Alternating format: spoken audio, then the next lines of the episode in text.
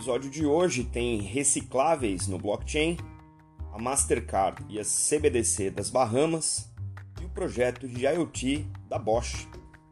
Eu sou Maurício Magaldi e esse é o Block Drops, o primeiro podcast em português sobre blockchain para negócios. As notícias que você ouve aqui não têm qualquer vínculo com o meu trabalho atual, não configuram nenhuma forma de patrocínio, propaganda ou incentivo para o consumo e têm o foco exclusivamente educacional para o mercado. A primeira nota de hoje é sobre um projeto brasileiro chamado Green Mining, que foi fundado em 2018 e cujo trabalho é fazer a logística reversa de lixo produzido é, por algumas das principais fabricantes de produtos de consumo brasileiro, mas não lixo da, in da indústria, lixo dos produtos depois de terem sido uh, consumidos. A Green Mining, por exemplo, só em recipientes de vidro, é, estima que já coletou mais de 1,3 mil toneladas, seria equivalente a evitar a emissão de 230 toneladas de CO2.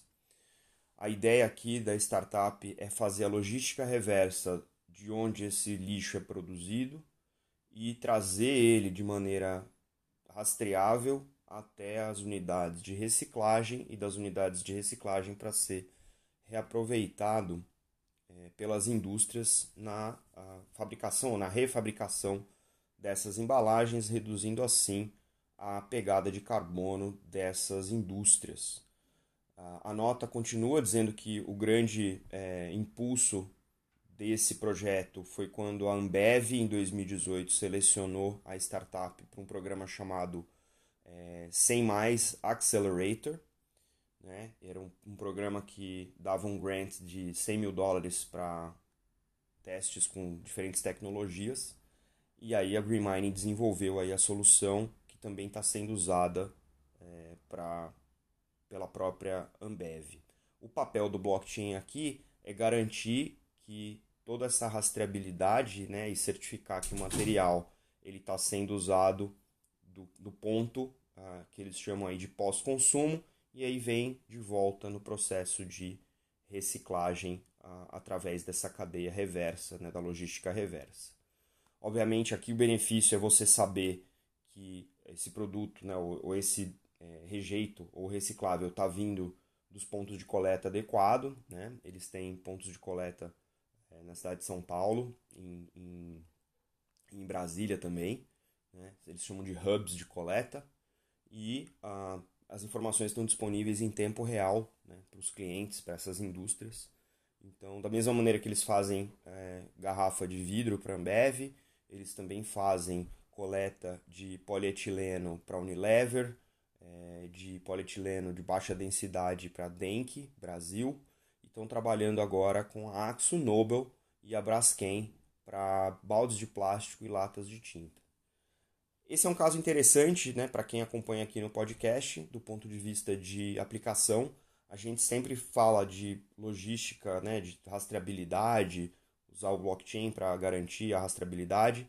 E a gente tem vários exemplos da cadeia direta, né, a cadeia que começa onde é, o produto ele é extraído, ele é produzido, passa por onde ele é beneficiado, passa pela transformação, passa pela distribuição logística até o consumo então tem muito é, do que a gente chama aí de farm to fork, né? field to table. Então tem várias, é, vários exemplos desse tipo e esse é um exemplo diferente.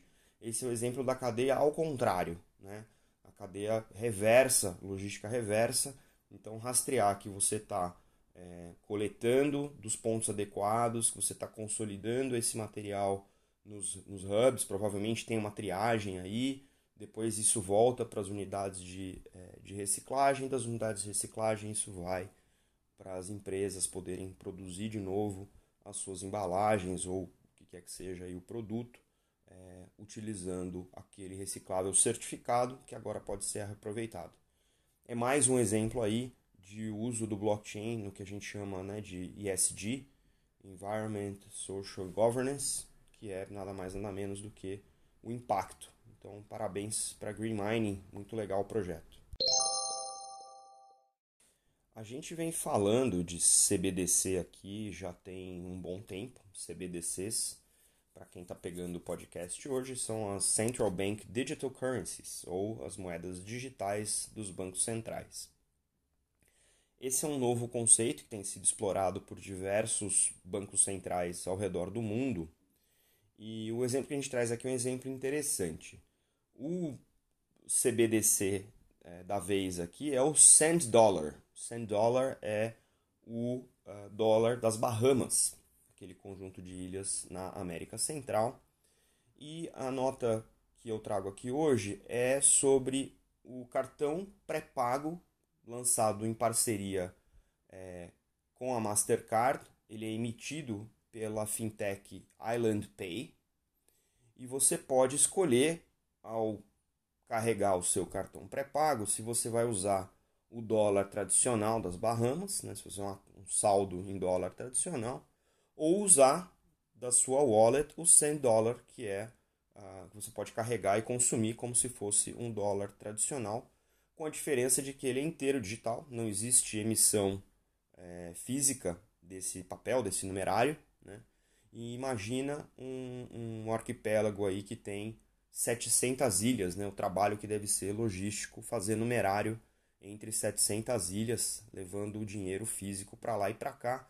Então, 100 dólares é um desses experimentos, foi um dos primeiros experimentos de uma moeda desse tipo no mundo. Ela é considerada uma CBDC, tem paridade com a moeda, o dólar das Bahamas, né, a moeda local, e, e, tem esse objetivo de simplificar a logística dos numerários também aí nesse arquipélago.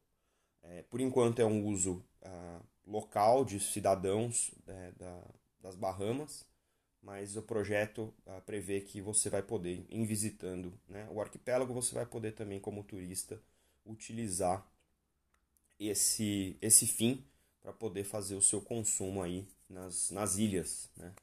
A Mastercard não é um estranho em relação a CBDCs, não é um estranho em absoluto em relação a blockchain, tem um time grande, é um dos principais desenvolvedores de patente para blockchain no mundo.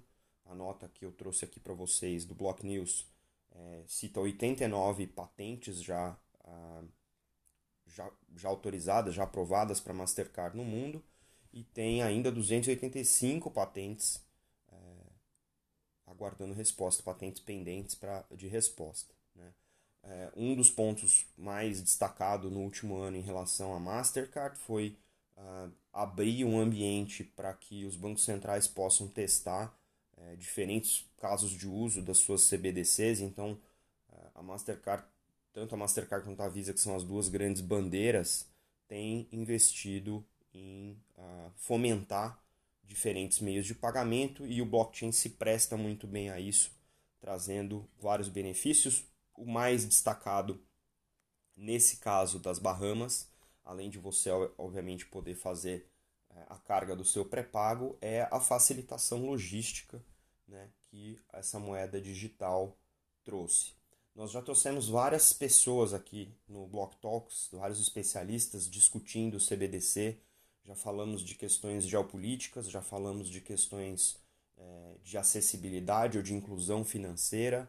E esse aqui é mais um caso interessante né, para se estudar de que o CBDC, ao ser introduzido, reduz o custo total de logística, né, o que a gente chama de numerário, de levar papel para lá e para cá numa, numa situação em que o arquipélago tem 700 ilhas e essa logística ela é também mais complicada. Muito interessante o caso de uso e a gente continua acompanhando Mastercard, Visa e as demais bandeiras globais no trabalho que elas estão desenvolvendo, não só com blockchain, mas com outras soluções de pagamento que sejam interessantes também.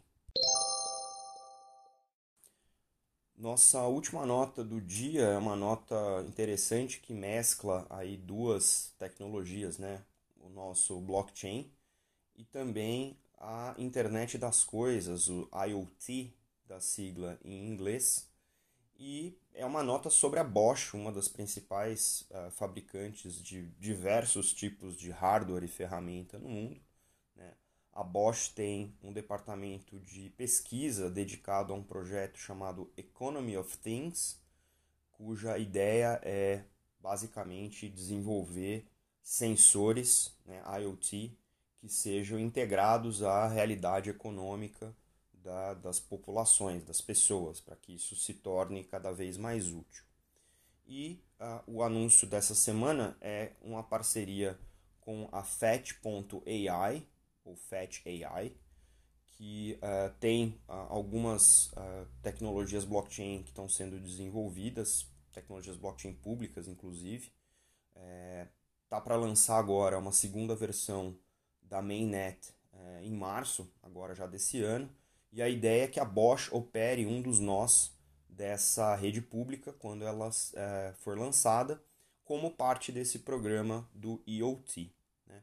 O conceito da FET é que você tenha distribuído ao redor da rede sensores que sejam embarcados com capacidades de inteligência artificial para aprendizado né? e fazer transações automáticas. Então, imagino um mundo onde você tenha diversos sensores de diversos tipos, né, fazendo uh, transações de diversos tipos de ativo. O exemplo que é, fica mais claro, a gente teve o, o, o Igor Ferreira da Forrar discutindo com a gente é, vários tipos de ativos na rede elétrica. O que vem mais é, claro de exemplo é que se esses sensores estiverem conectados, forem inteligentes e estiverem conectados a uma blockchain, eles podem fazer a medição né, e a própria liquidação do consumo ou do fornecimento de energia é, nas duas pernas, na perna da energia física, né, do elétron, como ah, na, perna, na perna financeira né, do, do, da distribuição. Essa, essa rede passa a ser é, granularmente transacional e autônoma de acordo com as regras dos smart contracts que estão desenvolvidos aí na blockchain sobre a qual eles operam. Né? Então a Bosch está aqui com esse projeto, trouxe a Fetch AI, é, tem aspectos é, interessantes dessa tecnologia em relação à governança e à orquestração desse ecossistema, e, e é um ecossistema que tem esse conceito de aprendizagem coletiva, onde todos os aprendizados dos sensores são distribuídos, né, as regras são distribuídas através da blockchain para que os outros sensores também é, se beneficiem dessas regras aprendidas é, por, por, sensores distribuídos no resto da rede. É mais um é, pilar aí de, de ESG, né? de, de blockchain para impacto, através do uso dessas duas uh, tecnologias é, combinadas, integradas. A Bosch não é um, um, um novato né, no espaço de blockchain. Já desenvolveu várias iniciativas, inclusive usando a IOTA, que é uma tecnologia blockchain que a gente já discutiu aqui em outros casos de uso. Já testou blockchain para carga autônoma de, de bateria de carro, é, já tem testes com, com o conceito de smart cities, é, já explorou é, financiamento de maquinário com outros tipos de blockchain. E ambos, FetchAI e Bosch, pertencem à Trusted IoT Alliance, que a gente já discutiu aqui também, junto com o Deutsche Telekom, com, com o, o T-Lab né, da, da, da T-Mobile. Então é interessante é, que essas combinações agora venham à tona. O que eu achei mais interessante aqui foi essa história do sensor que aprende e que depois distribui esse aprendizado para os demais sensores na rede. Isso pode ser uma maneira muito interessante de você gerar é, corpos e distribuir é, curadoria né, de, de algoritmos de machine learning para o resto dos, uh, dos sensores na rede e ganhar em escala a maneira como você treina os sensores para entender a realidade do negócio. Realmente está no cutting edge a Bosch com esse tipo de conceito.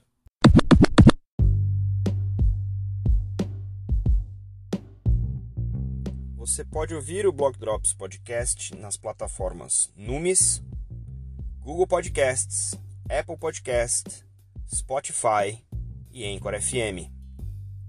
Entre em contato conosco através do e-mail blockdropspodcast.gmail.com, no Instagram, blockdropspodcast e no Twitter, blockdropspod.